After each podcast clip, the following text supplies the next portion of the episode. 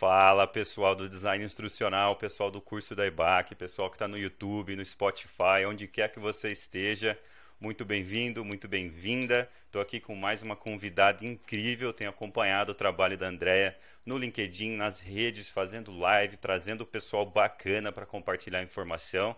Né? E estamos aqui agora para falar mais né, da, da, parte prática, né, ver o que ela está fazendo, entender o que ela está fazendo e trazer uma inspiração para você que é professora, professor, está trabalhando na educação de alguma forma, quer se especializar, quer trabalhar remotamente, quer virar freelancer, né? Existem várias é, possibilidades e o nosso objetivo aqui com Day Talks é exatamente trazer pessoas que passaram por essa jornada, né? Como você vai conhecer a Andrea já já, ela vai trazer a experiência dela e a gente vai fazer umas perguntas aqui. espero que você goste. Andréia, muito obrigado por aceitar o convite.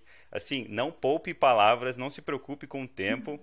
É, se apresenta para o pessoal, conta da sua jornada, como você chegou no DI e como você chegou até esse momento de criar conteúdo tão rico tão engajador, tão interessante. Assim, eu acabei de ver que você postou no LinkedIn um carrossel de imagens lá explicando mais sobre metodologias ativas e a forma com que você aborda a parte prática, que é uma coisa muito difícil, né? não tem receita certa, mas você traz de forma sucinta uma abordagem muito legal para a parte prática. Eu acompanhei algumas lives suas, vi alguns vídeos no YouTube e a forma com que você aborda isso me agrada muito. Eu queria muito trazer isso para o pessoal do Day Talks também. Então, fica à vontade para se apresentar. Novamente, muito obrigado por, por aceitar o convite.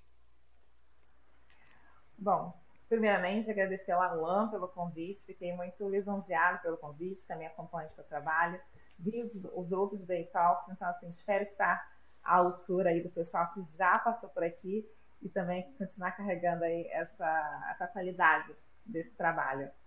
É, obrigada, Lan, por, por os elogios, por tudo. Eu tento, de fato, trazer a prática. Eu acho que eu me coloco muito no lugar de quem está começando. Eu, quando comecei, eu comecei meio perdida, né? Como, como dizem, segue em tiroteio. Uhum. Eu não sabia o que era DI, não conhecia esse nome, como muitos que estão aí no mercado, né, da antiga, a gente começa fazendo e depois que veio o nome, a gente não sabia muito bem. E, Foi meu caso também. Como... Exato, tá vendo? É bem por aí. e de repente eu me vi como freelancer, sem saber por onde ir, o que fazer. Então eu acho que eu me coloco muito nesse lugar de pessoa que quer fazer, mas não sabe como, né? E aí tem a chuva de teorias, porque são N cursos, são N artigos, N sites, grupos, tanta gente falando, né? Compartilhando uhum. tanto conteúdo. Mas às vezes tu para assim, tá, eu tenho tudo isso aqui. Agora, como é que eu faço de fato? Às vezes é uma coisa simples. Sei lá, escrever um artigo. Você já leu tudo sobre, sobre como fazer um artigo. Tá, mas agora como é que eu faço de fato? Então, eu tento muito pensar por esse lado, quando eu faço alguma postagem, algum material. Tento que não seja só mais um conteúdo, mas sim que seja algo de, que tenha um propósito, que agregue de verdade. Muito e, legal. E aí, e aí, na verdade, eu ia falar que, já puxando por aí, você perguntou contar um, um, pouquinho da minha história. Na verdade, eu sou formada em educação, né? Sou da área de pedagogia, formada pela PUC. E aí depois eu, eu já sabia que eu queria trabalhar com educação, mas que eu não queria ir para a escola. E aí eu fui descobrindo o que, que eu ia fazer. E aí dentro da PUC mesmo eu comecei já a percorrer várias cadeiras, é, outras, outros cursos. Aí fiz empreendedorismo, entrei Legal. em empresa júnior, aprendi desde é, é PBQPH, que, nossa, eu nunca mais imaginei que a educação ia ver isso, que, que é normas na área de construção civil, normas de qualidade. Vi é, PMI, que tem a ver com gerência de projetos. Aprendi sobre financeiro, sobre marketing. Mas foi tanta coisa que aquilo ali realmente me abriu o mundo. E, tipo assim, eu vi que aquilo ali também cabia educação. Sim. Que não era só de engenharia, de administração, também cabia educação. Então, acho que isso aí foi o meu start para entender que eu podia carregar a educação para outros caminhos, que não fosse somente a escola. Muito legal. E você foi eh, atuou mesmo como professora, pelo que eu vi no seu LinkedIn, né? E muitas pessoas é, acabam desistindo do design instrucional, acabam desistindo de procurar uma nova profissão que ainda tem esse envolvimento com a educação, por desconhecer exatamente quais são as habilidades ou qual é o processo de transição para o design instrucional. Você poderia compartilhar com o pessoal assim como foi esse processo de transição para você? Quais foram as habilidades digitais que você teve que necessariamente aprender ou que você já sabia, mas não sabia o nome, não sabia a importância dessa habilidade ou ferramenta para o mundo do design instrucional? Conta mais para o pessoal como foi essa transição, né? até, até esse conteúdo interessante que você está educando o pessoal, até pelo LinkedIn agora, nesses carrosséis que você tem feito.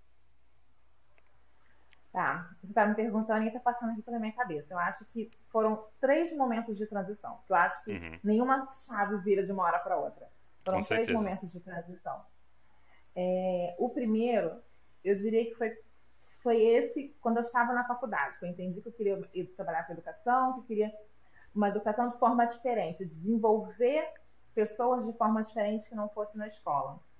Apesar de que eu já tinha sido professora também em pré-vestibular comunitário, e na educação infantil, já tinha trabalhado como professora nessas áreas também. E aí ali eu procurei um estágio que já era na área de tecnologia educacional, era um, um projeto chamado EducaBR, da Marisa Lucena, uma professora da, da PUC, e aí eu já comecei a trabalhar com a parte mais de tecnologia educacional, a gente faz, começou a pegar projetos com empresas, né, um instituto, como a Vale, Inclusive, a gente fez um curso para a Vale, eu e uma amiga, a gente fazia tutoria do curso, desenvolveu o conteúdo, a gente desenvolvia o conteúdo para o site do EducaBR.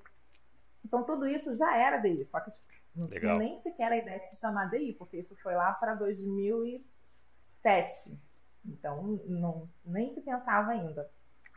E aí, o segundo momento, eu acho que foi quando eu virei freelancer que aí eu me vi morando em Santarém, no norte do Pará. Uhum. É, e aí eu não sabia o que fazer, eu tinha acabado de sair da, da minha última empresa como é, carteira assinada. E aí eu não sabia o que fazer. Eu falei, e aí eu pensei em prestar concursos para a área militar, na área da Marinha, como pedagoga. E aí eu pensei, assim, isso não, isso não é, não é o que eu quero, não está certo. E aí eu, o meu esposo comentou com Andréia, você acabou eu tinha acabado de fazer uma pós da UF sobre planejamento e implementação de educação à distância, né? Gestão de educação à distância. Ele, uhum. por que você não trabalha nessa área, já que você acabou de fazer a pós? Eu falei, assim, é verdade. Isso foi em 2013. E aí eu comecei a pesquisar na internet, pesquisar. Aí foi quando começou a história do MEI, ser MEI, ser MEI. Sim. Aí eu me cadastrei como MEI. E aí eu peguei um primeiro projeto de desenvolvimento de storyboard. Então ali eu falei assim, bom, é isso que eu quero fazer vou começar a trabalhar como por conta própria a partir de agora e vou me desenvolver nesse sentido. E ali eu já entendi o nome do design institucional, que ele tinha surgido assim, com um pouco mais de força há um, dois anos atrás, quando eu ainda estava trabalhando na empresa, surgiu o nome design institucional, a divisão para conteudista, porque antes também não tinha, né? Ele falou conteudista e DI. Uhum. É o instrutor de, de, de de empresa, né, aquele cara que está na porta da empresa aplicando treinamento, ele deixou de fazer o material de treinamento, ele só aplicava agora, o conteudista que fazia o material. Então, ali para 2013, acho que foi a segunda chave que virou, quando eu decidi trabalhar por conta própria. Só que aí, Alan, tem um detalhe, principalmente para quem pensa em trabalhar por conta própria. A, a, o cair da ideia de você entender que você trabalhar por conta própria, home office em casa, não é um hobby, é um uhum. processo demorado. Não é fácil. Acho até que para quem trabalha também de carteira assinada, mas que está vivendo agora o híbrido, até você entender que estar em casa no momento de trabalho é trabalho e não é tipo assim, ah, ah não, vou lá um pouquinho, que nem às vezes tem muito videozinho mostrando vantagens do home office, que você vai lá e senta assim muito descontraído, com roupa de não é bem assim que funciona, não. Com certeza, então, eu posso atestar isso. E o contrário também é verdadeiro, né?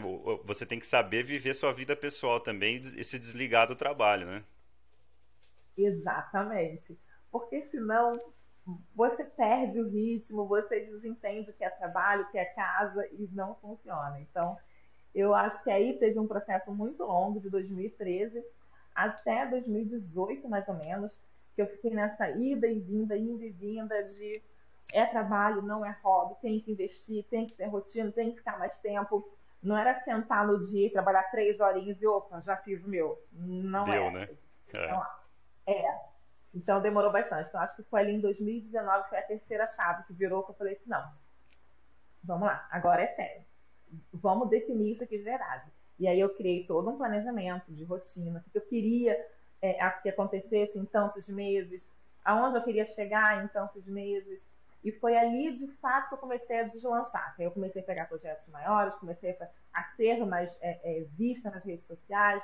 Eu me dediquei às redes sociais também, que esse é um processo muito difícil de desenvolver conteúdo e tudo mais. Então, ali foi a minha terceira chave em ser DI de fato. Foi quando, além dos conhecimentos técnicos de DI, aí você fala quais são as outras habilidades, além dos conhecimentos técnicos de DI, é você saber ter rotina, é você aprender a aprender. Não, não basta só aprender o técnico. Eu tenho que aprender a gerenciar minha vida, a gerenciar o projeto, Exato. a contratar pessoas, a habilidade de escrita. Então, entra em outras habilidades, que é uma coisa que eu sempre bato na, tec na tecla. Ser DI não é só conhecimento técnico DI, tem muita coisa que envolve. Muito bem, muito bem falado e eu concordo porque exige uma disciplina para as redes sociais que eu particularmente não tenho. Agora eu tô com um time de redes sociais para cuidar do Day Talks, porque eu tentei, eu não tenho essa disciplina, né? Eu ainda trabalho para uma empresa, né? Até tenho projetos paralelos, mas trabalho efetivamente lá no dia a dia para uma empresa, então eu não consigo, eu admiro quem consegue, porque eu sei que você tem sua família, seu filho, que a gente já conversou, que até o aniversário dele no dia de agendar nosso último papo que não deu certo, né? Oh. Tem, o seu, tem a sua empresa, sua consultoria e ainda tá com a rede social muito ativa e agregando valor para o pessoal, que eu acho que se você está assistindo isso e ainda não segue a André no LinkedIn, é, no Instagram, você está perdendo um conteúdo muito legal, independente da tua área, viu? Você não precisa ser designer institucional ou querer ser um designer institucional. Até o pessoal de marketing, de copywriting, de produto, né, que, que, que queira entender, a fazer uma análise de necessidades, a, a expressar conteúdo, explicar coisa, fazer pitch, né? Tudo que a Andrea coloca lá vai agregar também para você em diversas outras áreas, mas especialmente se você for da educação, né? E Andrea, um dos grandes desafios que eu já estou com acho que 18 Day Talks gravados e 10 anos de educação e eu, o pessoal não consegue chegar numa, numa, numa uma decisão, assim, numa conclusão né, das habilidades ou o que as coisas são. E agora trabalhando no Canadá, tendo trabalhado na China também como designer, designer instrucional, e na China o pessoal nem sabe o que é isso.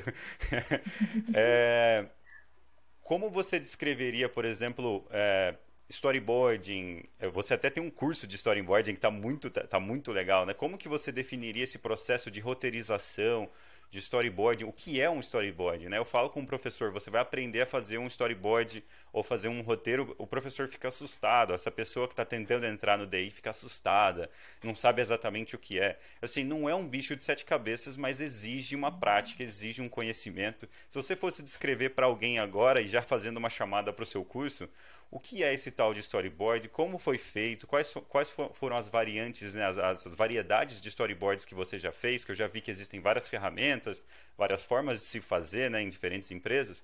Conta mais para o pessoal aí, para o pessoal perder esse trauma. Tá, primeiro, o que é o storyboard? Aí eu vou dar uma definição minha. É, para mim, o storyboard nada mais é do que organizar as suas ideias que é aquele momento você vai fazer, sei lá, vai fazer a comida. Você quer fazer a comida, preparar o almoço de domingo. E aí começa a surgir um monte de ideia. Posso fazer uma macarronada, posso fazer um risoto, posso fazer uma salada, fazer um suco, uma sobremesa. Mas se você não para e escreve aquilo, não vai andar. Então você precisa parar e sentar e escrever, ah, não.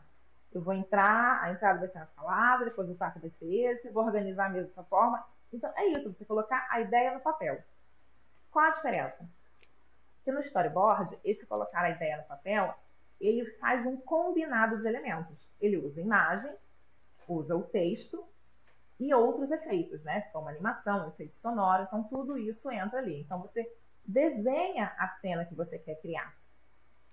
Então o storyboard é isso. E aí ele não é simples de fazer porque ele demanda de você uma certa organização e planejamento. E aí é que eu acho que entra o roteiro antes. Uhum. Mas tem uma, uma questão que agrega muito valor, não só para quem está fazendo, mas enquanto projeto. E aí eu, eu vou dar um exemplo prático. É, eu estava conversando hoje com um cliente, né, que eu estou fazendo um, um, projeto pequeno de storyboard para vídeo, que inclusive é o, o, projeto que vai entrar como vlog dentro desse curso, esse curso roteiro storyboard que eu estou lançando. Ele, eu trouxe uma, acho que eu uma resposta à necessidade das pessoas de verem na prática como funciona. Então uhum. eu comecei a vlogar o desenvolvimento desse projeto. Eu peguei ele justamente para isso. Então eu estou vlogando o desenvolvimento dele. E aí eu já fiz a apresentação um primeiro storyboard para ele, uma coisa mais rústica, a apresentação do segundo storyboard, e aí ele fez os ajustes, a validação. E aí eu lembro que na primeira reunião eu falei com ele, ah, então esse vídeo é como se fosse um vídeo institucional. E ele falou, não, não, não é isso. E aí agora, com a validação dele, ele falou assim, ele já sabia o que, ele, que ele queria. Ele falou, é um vídeo institucional, o meu objetivo é que as pessoas sejam que elas terminem de assistir o vídeo impactadas. Quero que elas vejam, uau, então é uhum. isso a empresa. Então o storyboard, ele ajuda o cliente a entender o que ele quer. Ele te ajuda porque você consegue afunilar as informações e ajuda o cliente também. Então, ou seja, você alinha as expectativas dos dois. Ele começa a entender o que ele quer e vai te dizendo o que você quer, e você entendendo o que ele quer, você começa a fazer certinho o que ele quer. Então, o storyboard tem esse propósito, é de você alinhar os dois e conseguir chegar no resultado final de forma mais fácil. Porque senão você fica naquele processo interminável que eu sempre digo. Que aí você parte direto para fazer o produto, para fazer o vídeo logo, entrega e o cara fala, ah não, não é isso, corrija. Ah não, não é isso, corrija. Ah não, não é isso, corrija. E, gente, Exato. Quem, quem é da área de conteúdos, daí sabe Acho que até na área de software, acho que já mudou bastante, muito por conta do, dos métodos ágeis. Uhum. Você fica num ciclo sem fim de ajuste e valida, ajuste e valida. Por que isso? Porque não alinhou as expectativas. O cara não conseguiu enxergar aonde você queria e você não sabia o que ele queria lá atrás. E vocês estão, na verdade, ajustando a roda com o carro andando. Então, o storyboard, para mim, ele tem, ele tem uma importância muito grande nesse sentido, de você organizar a sua ideia e apresentar para o cliente o que você quer fazer, e dali vocês vão alinhando. E esse curso Roteiro Storyboard, ele vem muito nesse sentido, de ser um curso de storyboard que você precisa, e que depois dele não vai precisar fazer outro. Vai, vai conseguir partir para esses outros que você falou, que aí é um storyboard de vídeo, e aí também muda, se for um storyboard de vídeo interativo, ou de um jogo, ou de uma one page. Eu já peguei dois projetos de empresa que eles pediram para fazer um one page para poder lançar o, a jornada deles de treinamento, para desenvolver um software como o um, um Notion, que é uma outra ideia que tem aí, enfim. Sim. Ele se aplica a muitos caminhos, até porque ele é um protótipo, né? Então, mais que ser o nome storyboard de, da área da educação, ele é um protótipo mesmo de um produto. Muito legal. Então, é, eu resumiria, pelo que eu ouvi você dizendo, que seria um, um, uma documentação do que foi acordado ou uma descrição do que vai ser feito, né? Que seria a mesma coisa de um protótipo, né? Então, achei bem interessante a sua descrição.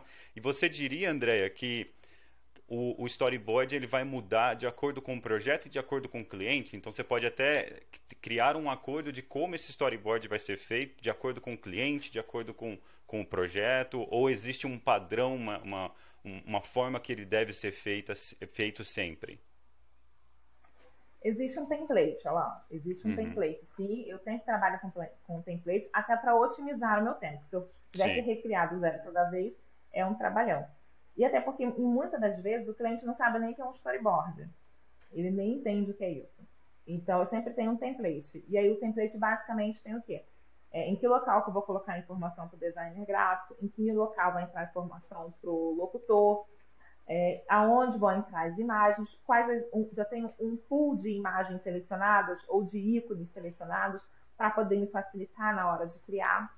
Eu gosto de trabalhar com PowerPoint. Eu sei que existem inúmeras ferramentas aí que podem uhum. ser utilizadas, mas na minha visão, as ferramentas o PowerPoint, as ferramentas são muito equiparadas, desde que você saiba usar o PowerPoint. Sim. Porque eu até fiz um vídeo, eu tenho um grupo no Telegram com algumas pessoas de TI, onde eu compartilho um conteúdo mais aprofundado, que não dá para fazer nas redes sociais. E eu até fiz uma sériezinha de três, quatro vídeos sobre storyboard com eles. E aí eu mostrei na prática para eles. Eu mostrei o Figma, mostrei acho que o Geniali, Legal. como dá para fazer o storyboard. E eu falei assim, vocês conseguem perceber que no PowerPoint eu consigo fazer isso? Inserir link, inserir vídeo, inserir áudio, imagem, é a mesma coisa. Só que você precisa dominar o PowerPoint, você precisa saber usar ele. Se não, migra para uma ferramenta dessa, que ela vai te facilitar, com certeza. Mas é isso. Legal, muito legal. Muita gente fala também, Andréia, é, que a dificuldade de se tornar uma pessoa de DI é que eu, a, a, ela não entende dos temas, né? Então, por exemplo, você mencionou vários clientes de várias áreas, criando one page ou até criando documentação para software ou, ou front-end para software através de protótipo e tudo mais. Qual que é o seu processo para lidar com um conteúdo que você não conhece? Né? Qual que é a sua esteira, por exemplo? Ah, vamos fazer um, um mini curso de programação, por exemplo. Qual seria o seu processo é, para lidar com, com, com, conteúdo desconhecido. Acho que esse é um, é um, é um, grande temor também do pessoal, porque, pelo menos na, no meu histórico, né, e alguns dos convidados que têm vindo aqui no Day Talks, sempre são especialistas da área trabalhando na educação. Então, por exemplo, o pessoal da EBAC são pessoas formadas em TI ou em marketing, ou que seja, que também entendem de DI e acabam trabalhando nisso. Então, muita, muitas pessoas me questionam assim: ah, mas o pessoal é DI de, de, de startup ou de, de instituições de TI, por exemplo, porque eles são formados em TI, eu não vou conseguir chegar lá. Né? E, e, não é verdade. Existe um processo, existe uma forma de lidar com especialistas, com conteudistas, né? E se você puder compartilhar para o pessoal como você lida com conteúdos em que você não é especialista, eu acho que seria muito legal. Engraçado essa pergunta, ela está falando, eu estou aqui pensando. E eu não sei nem se existe um processo, eu acho que eu só nunca tive medo de fazer. Eu, uhum. eu lembro que na empresa Júnior, quando a gente aprendeu o PMI, que era de gerenciamento de projetos, a ideia do PMI é justamente que você possa gerenciar qualquer projeto de qualquer área, independente do assunto que seja. Que você precisa ter habilidades e algumas ferramentas que são comuns a qualquer gerente e você vai desenvolver projeto de qualquer área. Tanto que eu, na época, como pedagoga, é, gerenciei um projeto da área de construção civil de aplicação de normas de qualidade. Coisa que eu não entendo. E eu acho que eu trouxe muito disso para o meu dia a dia e sem perceber. Foi uma aprendizagem que ficou de fato, ela criou uma experiência. Então hoje, por exemplo, deixa eu pegar um tema diferente. É... Ai, não consegui pensar em mas... Por exemplo, o MBA, que é um dos cursos que eu tenho falado muito, um projeto que eu tenho falado muito. Que é. Eu peguei um projeto de MBA que eu precisava mais do que CDI. Eu precisava gerenciar o projeto inteiro de MBA. Eu tive que ir buscar no mercado quem ia ser a instituição educacional que iria atender o meu cliente, fazer a seleção dessa, dessa, dessas instituições, dar o escopo para elas do, de como seria esse MBA e tudo mais. Então, assim, eu com certeza não sabia selecionar uma instituição educacional quando eu peguei esse projeto. Não tinha isso. Não, é, não, é, não fazia parte do, do meu know-how. Mas o que, que eu tenho? Eu tenho uma, uma, uma, flexibilidade em aprender muito grande, no sentido de, até pra, quando eu vou fazer comida, eu brinco assim, que eu não tenho um histórico. Então, se eu não tenho um histórico de como deve ser feito, fica muito mais livre para eu fazer. Então, eu não preciso seguir nenhuma regra. Então, eu faço do jeito que eu acho melhor. E normalmente é. Eu faço ok, eu tenho que fazer isso. Deixa eu pesquisar se tem algo sobre esse assunto. Aí eu começo a pesquisar inclusive do próprio Notion, que eu tinha que pensar em como fazer toda uma arquitetura do Notion para uma empresa. Aí eu fui fazer isso, vamos pesquisar. Aí pesquisei o que era o Notion, como funciona. E eu começo a. Aí, aí tem uma coisa que é muito de você entender onde você quer chegar. Você começa a usar palavras-chave para pesquisar sobre um assunto e te direcione, senão a, a, pesquisa fica muito aberta e você se perde. E aí é, é a habilidade de prática mesmo de pesquisa, né?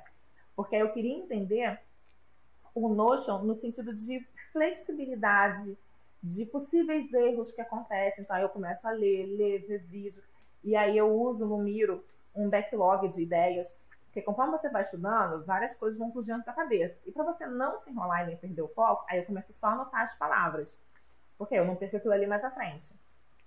Então, acho que o meu primeiro processo é esse: é entender o que eu vou fazer, aonde eu vou chegar, ter uma conversa com o cliente, e se aí se eu percebo que está tudo alinhado, a gente continua seguindo.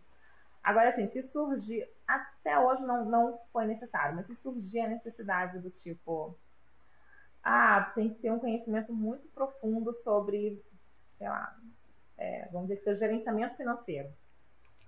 E eu não tenho aquele conhecimento profundo. Eu falei assim, não, sem uhum. problemas. Aí eu vou buscar um conteudista que saiba de gerenciamento financeiro para preparar o conteúdo e eu vou aplicar o DI em cima daquele material. Mas existem muitos projetos que o cliente já entrega o conteúdo. Ele Legal. entrega, é claro, de diversas formas, em, em link, em, em, em, áudio que ele falou, em conversas que ele fez, isso acontece. Sim. Esse último foi assim mesmo. Ele mandou vários encaminhamentos de áudio, de conversa com outras pessoas, texto solto. E aí eu tenho uma pessoa que trabalha comigo que eu peço para ela juntar tudo isso, olha, transcreve todos esses áudios, junta tudo isso num arquivo só e coloca tópicos. E aí aquilo ali vira um insumo. Então, dali eu parto para fazer a curadoria e fazer a organização do material. Muito legal. Mas acho que a primeira então... fase, de fato, é como se fosse um, um design think. É a primeira etapa do design think, é a imersão. Muito legal. É, é, exatamente isso que eu, que eu queria que o pessoal entendesse mesmo, que não, não tem um segredo, né? não tem um processo ou uma ferramenta de inteligência artificial que designers instrucionais usam para para fazer o conteúdo. É conversar, é pesquisar, é entender, né? fazer a, a, análise de necessidade, entender realmente. E uma coisa que você falou anteriormente que eu gostei muito, que é muito real, que às vezes nem a pessoa que te contratou sabe o que ela quer. Então você vai ter que fazer essa eh, análise da necessidade, realmente entregar o valor que está ali por trás, mas às vezes entregar algo que não é necessariamente o que a pessoa está pedindo. A pessoa às vezes está pedindo um sentimento, uhum. né? Está tá pedindo uma, uma, uma, forma de se expressar, mas a forma ali, o jeito exato que ela está pedindo, talvez seja limitado porque é o que a pessoa tem na cabeça dela, né? Se você propor, é, conseguir propor outra coisa melhor ainda, vai ser bem mais interessante para essa pessoa, né? Muito legal. E aí vai além. E, entra numa das habilidades de skills de DI, né? Tipo assim, é você saber um, fazer um processo criativo com o cliente, né? Você fazer ele gerar mais ideias para te dar insumos. Com certeza.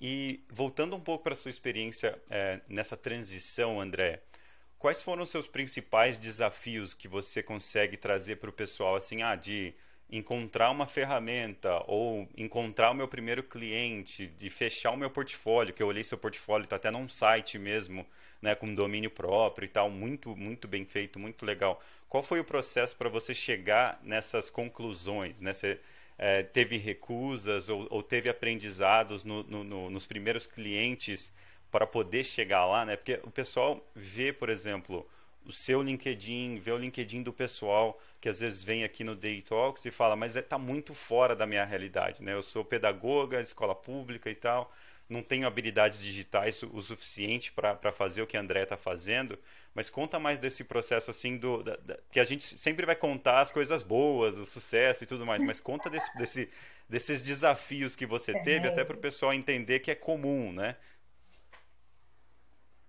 Olha, Alan, deixa eu pensar. Eu acho que o, o, o, primeiro maior medo de todo mundo é se você vai conseguir um cliente de verdade, né? Uhum.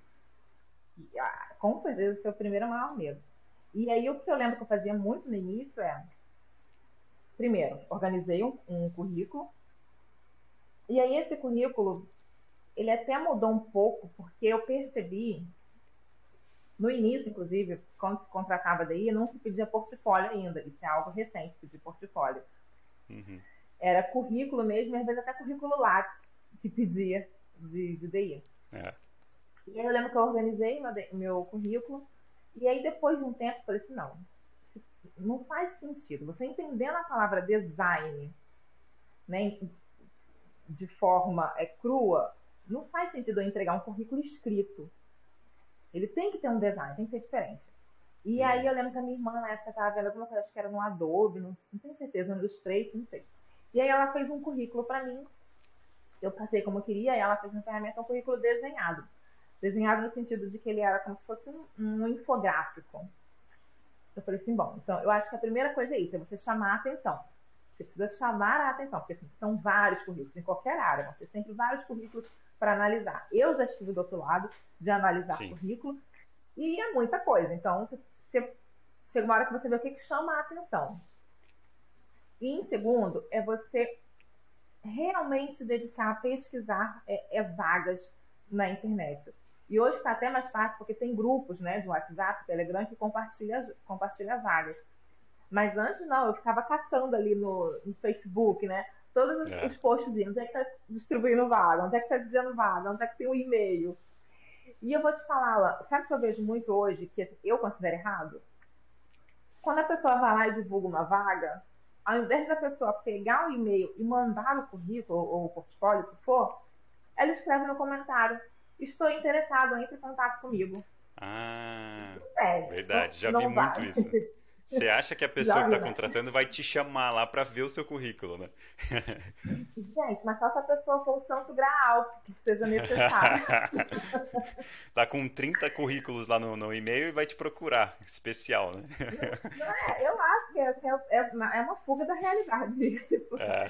Então, não, não tem pulo do gato, nada. Você procurar todos os lugares que estão oferecendo vagas, encontrar aquelas que estão dentro do seu perfil, que aí também não dá para me entregar meu currículo uma coisa que não tem nada a ver, que eu vou só me queimar.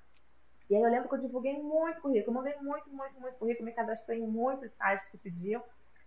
E aí foi. E aí eu acho que a segunda parte difícil é quando você pega o seu primeiro projeto. Porque assim, você quer muito, mas quando você pega também o primeiro projeto, e aí seja dentro de empresa ou seja freelancer, você assumiu uma responsabilidade. Tipo assim, agora eu vou ter que fazer. Sim. Também você trabalha por conta própria, mas ok, não tem ninguém na minha frente agora, não tem um gerente, não tem um coordenador, sou só eu. Eu vou ter que fazer isso aqui, vou ter que entregar de alguma forma. Então essa é a segunda dificuldade. E aí o que eu sempre digo é respira, organiza primeiro no papel que você vai fazer e, e vai. É que nem eu recebo, às vezes, uma ou, ou outra mensagem lá no, no meu direct de pessoas que vão fazer o primeiro teste técnico, né, para admissão, processo seletivo para DI, né? Que eles ainda pedem muito teste técnico. E as pessoas perguntam, é, como é que eu faço? O que, que eu faço?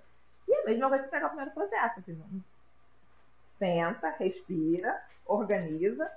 E aí uma coisa que eu aprendi e que eu digo sempre é não termine o, o, o trabalho na hora de entregar.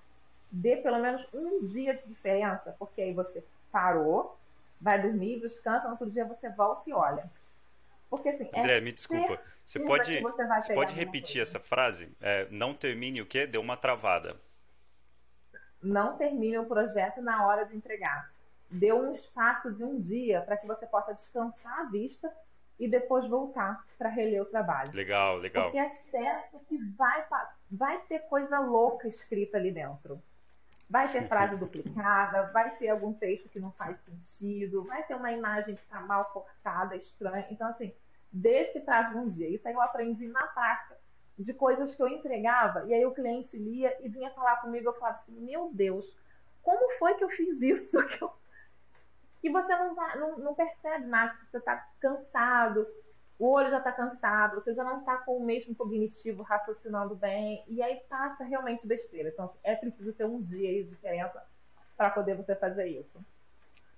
E Muito aí, legal. outro perrengue que já passei, que eu acho que vale a pena também, é quando você pega algum projeto, algum material que seja um pouco maior, ou que precise de outra pessoa de outra área para trabalhar contigo, e aí fica sob sua responsabilidade contratar essa outra pessoa. Porque assim, a habilidade de você selecionar alguém não é algo normal do DI, né? Você precisa realmente, de fato, entender, ver como é que faz. E, e eu lembro que eu chamei uma pessoa para trabalhar comigo num projeto que foi, foi luta atrás de, de, de, de batalha. Foi um aprendizado. Exatamente. Foi, foi um bom aprendizado.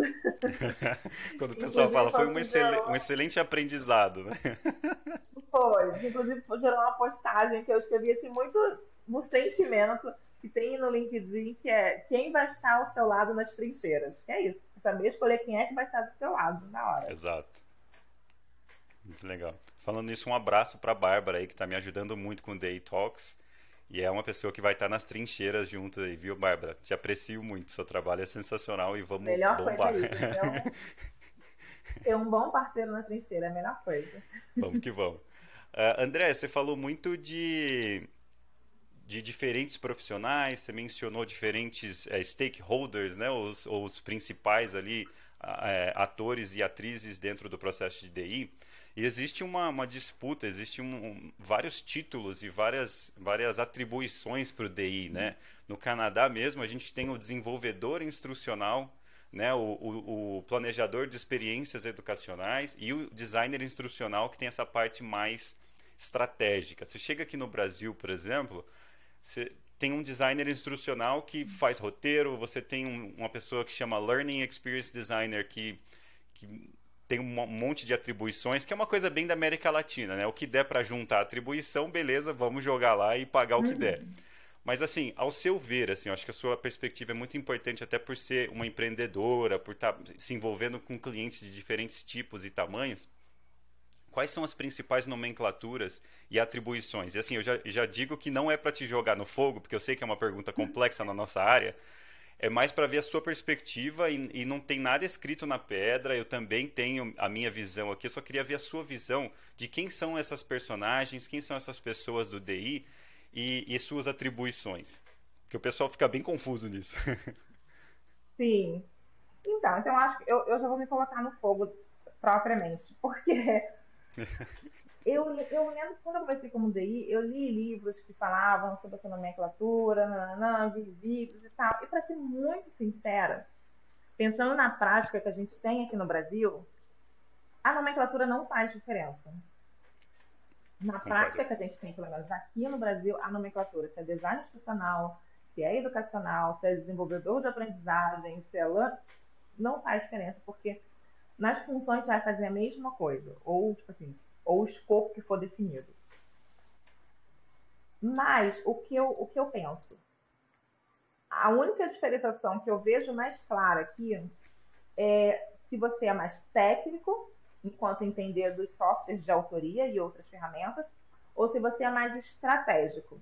Uhum. Se você é mais do, do, mais consultor no sentido de, de desenvolver a abordagem, desenvolver a ideia e tudo mais.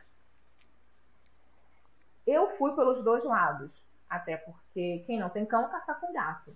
Exato. Quando a gente está começando a empreender, a gente tem que, né, se você quer trabalhar, você vai trabalhar de qualquer forma.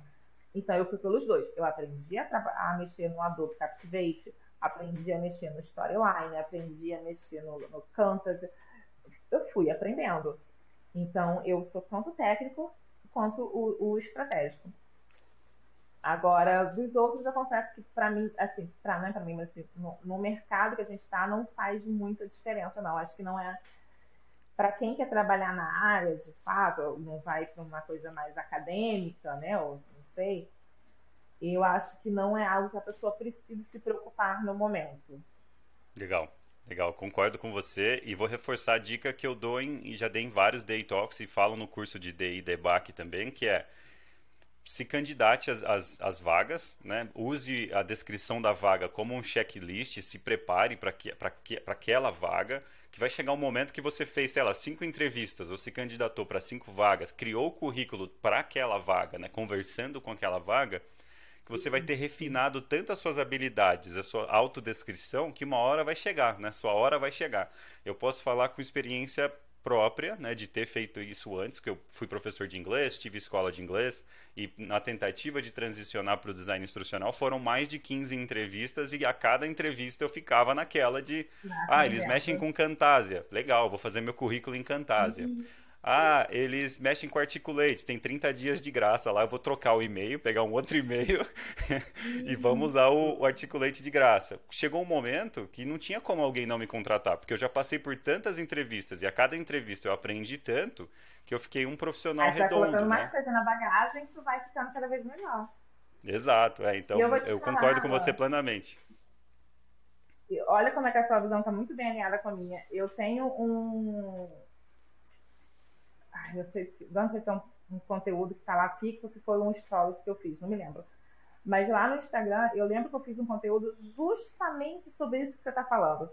Que você lê a descrição de uma vaga, te orienta do que você tem que estudar. Se o cara está pedindo, você tem que ter, sei lá, gerenciamento de equipe, flexibilidade, ou entender de tal ferramenta, então por que, que você não vai fazer aquilo?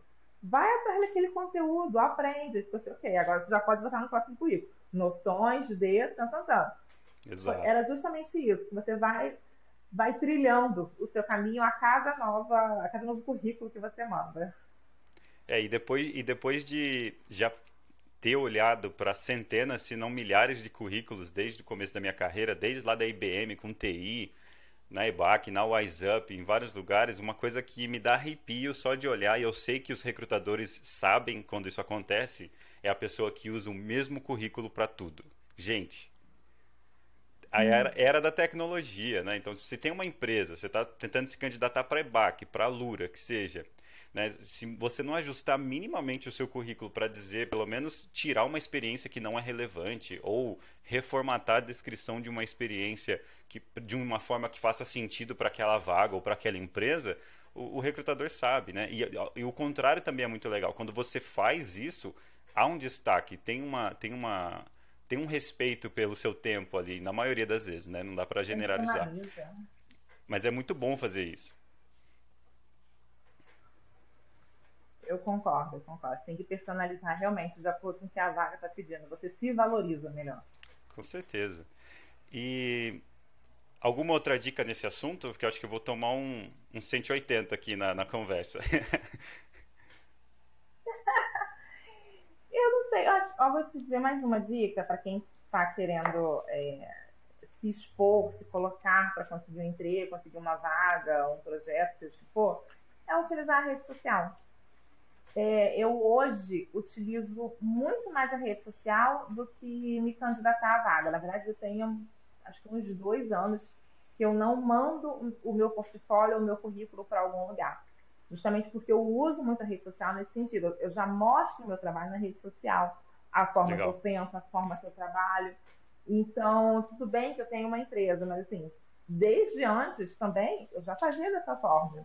Eu comecei no Facebook divulgando conteúdo, material, né, para as pessoas verem. E aí, da mesma forma que a gente está olhando, pesquisando na rede social para ver conteúdo, tem alguém de uma empresa que está lá olhando e fala, olha, gostei disso daqui acho que vai servir para a vaga que a gente tem, vai servir para o projeto que a gente tem. E aí a pessoa entra em contato contigo. E aí sim você monta o seu portfólio, monta o currículo, faz uma conversa mais alinhada. Mas acho que usar a rede social é, nesse sentido é muito útil. Não fique, não fiquem presos só a memes e, e afins. Usem de uma forma estratégica para o trabalho de vocês. Muito bem, muito legal. Então, fechando esse bloco, né, eu diria, eu tô parecendo uma criança, tô usando o Riverside, pessoal que está assistindo, e tem um monte de função para podcast. Tem musiquinha, tem transição, mas eu vou aprender melhor, depois eu uso para não passar vergonha aqui com a Andrea, né? Andrea, a gente chegou na nossa fase final, né? Eu tenho mais três perguntas que são de muito valor, mas antes eu queria fazer aquele jabá, assim, legal. Então, vamos falar do seu curso pontualmente, né? A gente mencionou, mas vamos falar pontualmente do seu curso das suas redes sociais, os é. serviços que você presta, como as pessoas podem te encontrar, né? Empresas, é, pessoas que querem algum tipo de consultoria, mentoria, o que seja, manda bala, agora é a hora. Show! Bom, do curso. O curso é roteiro e storyboard. Ele está com as inscrições abertas, vai até o dia 6 de novembro. É, o valor do curso é bem simbólico, é R$ 59,99, então, assim, tá fácil para todo mundo fazer. É um curso com duração de seis semanas. Entretanto, apesar de ter um cronograma de seis semanas para acontecer, você não é obrigado a seguir essas seis semanas. Você pode fazer ele a qualquer momento, porque essa é a vantagem realmente do, da distância do online. E uma coisa que eu prezo, que eu acho interessante, até pelo meu ritmo de vida, é que você tenha mais do que seis semanas para poder interagir com o curso. Então, todos os alunos do curso, eles têm até seis meses para acessar o conteúdo. Mesmo após o término desse cronograma inicial das seis aulas, você fica lá acessando conteúdo, você pode revisitar. Se tiver alguma alteração de material, se eu inserir alguma coisa nova, você tem acesso a esse material dentro desses seis meses. É, então, o curso está aberto, inscrições abertas. O, no site da Midiar, é midiaread.com.br. Lá dentro você entra na seção cursos, roteiro storyboard e se inscreve. Além disso, o que eu trabalho de fato assim, também é como consultora, né? Essa parte do cursos, na verdade, foi, foi demandas que foram surgindo, uma forma de compartilhar o conteúdo de uma forma mais estratégica, mas eu trabalho mesmo como consultora, consultora em educação corporativa, com foco em design institucional e inovação. O que, que seria isso? Eu entendo que as técnicas de DI e as técnicas e conhecimentos de inovação agregam muito ao meu trabalho como consultora de educação corporativa. Então, se tem uma empresa hoje que precisa pensar em algum pré-projeto de elaboração de um laboratório de inovação, de criar algum programa educacional dentro da empresa, de repensar alguma ferramenta de gestão de conhecimento, de desenvolver alguma jornada de aprendizagem. Tudo isso são projetos que eu desenvolvo e normalmente eu tenho equipes que trabalham comigo, são freelancers que eu sempre contrato, então sempre tem um conteudista, designer gráfico, videomaker, locutor. Eu não faço locução de nada desde o início, porque eu entendo esta minha falta de habilidade, então assim, eu não posso que eu não sei de fato. Então eu sempre tenho equipes de profissionais que trabalham comigo. Qualquer coisa é só entrar em contato. Tanto no Instagram, que é Andrea M-E-R, ou no LinkedIn, que é Andréia Ribeiro. Andréia M-E-R Ribeiro. E os links estarão na descrição do vídeo e também na postagem que eu vou fazer no LinkedIn. Eu não sei se você o conhece, mas o Felipe Amaro pode ser uma boa uh, conexão para você. Ele, ele faz um trabalho meio que complementar ao seu. Assim, ele, ele precisa de habilidades e, e uma, uma, profissional, né, uma empresa que tem essas habilidades, porque ele faz outros tipos de consultoria e tem bastante cliente. Depois eu vou mandar o LinkedIn dele. E se você assistir isso aí, ah, Felipão, ó, uma excelente conexão aqui. Muito bem, você falou de contratar uhum. é, consultores, né? Reta final aqui, tem mais duas perguntinhas. O que você olha na hora de contratar um DI? Vou contratar um, uma pessoa designer instrucional. Essa pessoa não tem necessariamente experiência comprovada ali. O que, que você olharia para apostar nessa pessoa? Vontade. Vontade, com certeza tem, a pessoa que está trabalhando comigo hoje, ela tem foco muito mais na área de, de conteúdo. E ela não tem formação disso, ela não estudou para isso, não era a área dela. Ela só fazia transcrição, coisas básicas.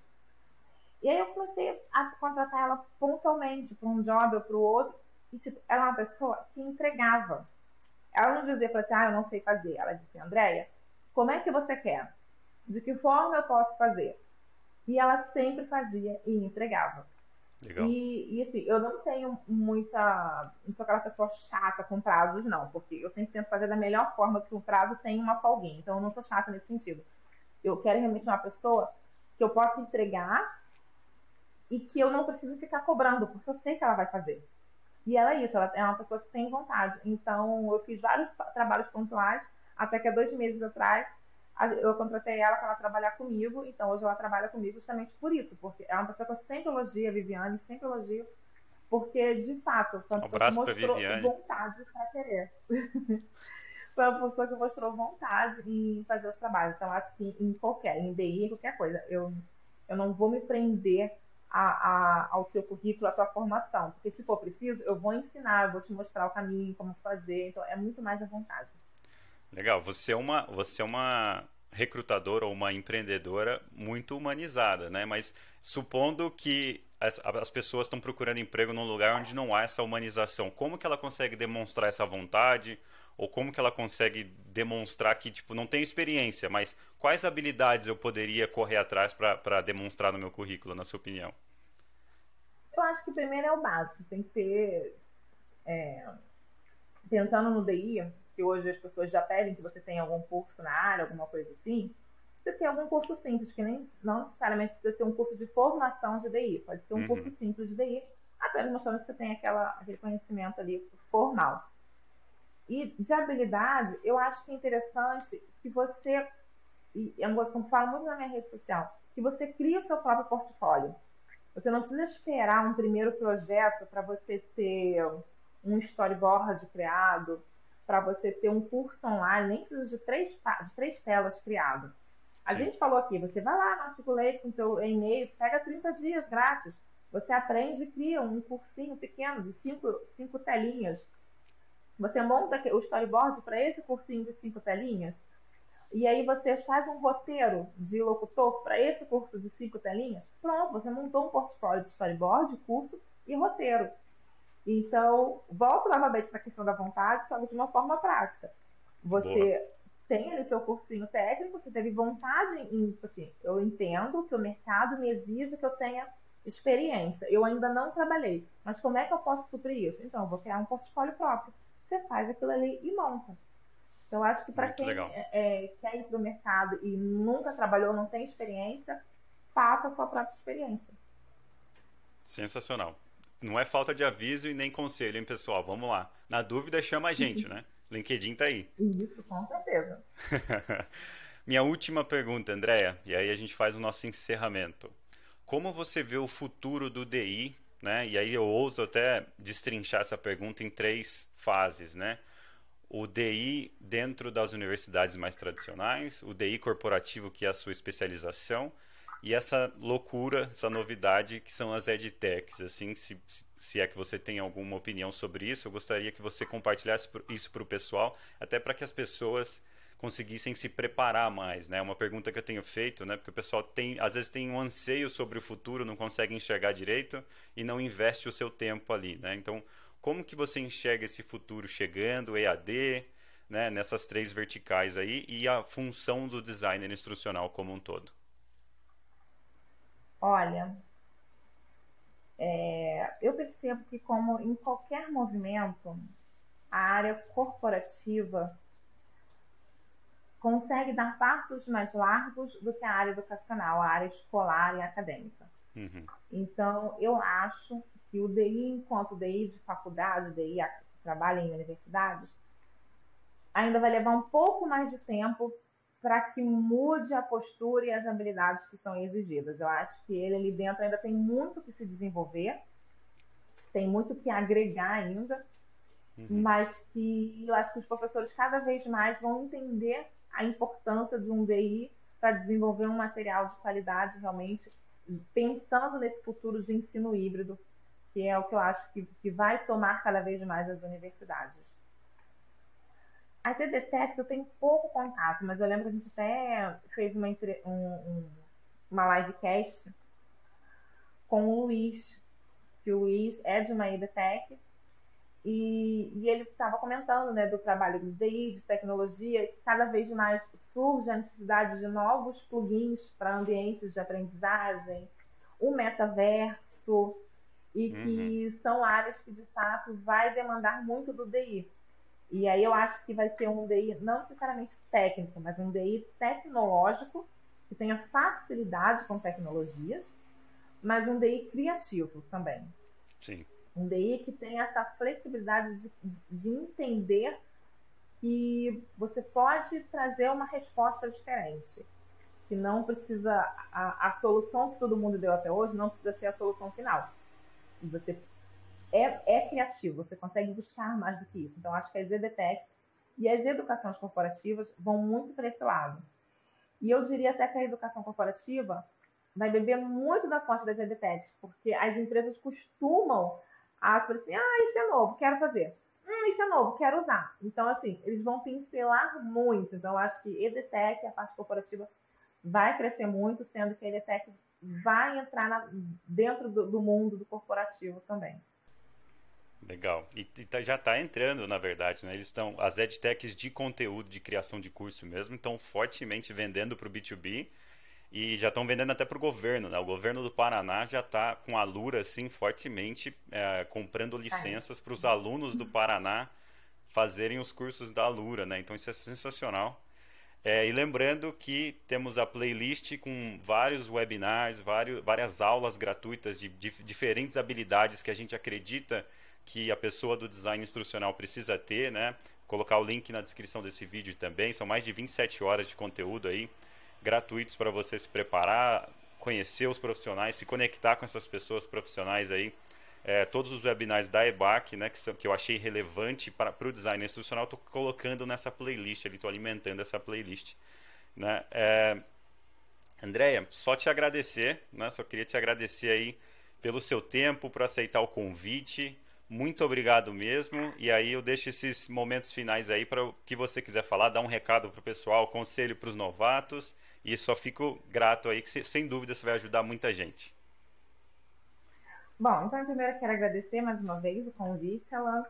Eu espero que o pessoal que assista esse papo aqui, que realmente é, é consiga tirar algo que seja proveitoso para vocês, que seja útil. Me coloco de verdade à disposição. Pode me chamar lá no bate-papo do LinkedIn ou do Instagram, porque eu realmente respondo as pessoas. Eu bato uhum. um papo, converso, dou ideia, dica, estou sempre é, disponível. Não percam o curso Roteiro Storyboard, inscrições abertas para 6 de novembro, R$ 59,99 no site da Midiar. E eu espero de verdade que até o final do ano ainda saia, mas não sei se vai dar tempo ainda, o livro que eu fui convidada para escrever. E aí eu escolhi Olha, justamente falar sobre inovação e educação, que é trazer toda essa ideia né, do processo criativo dentro do design institucional, explicar como fazer, eu falo de metodologias, de técnicas, enfim. Mas o tempo para escrever que está difícil. Mas eu espero realmente que esse livro saia a tempo, justamente para embasar muito desse papo que a gente falou aqui hoje.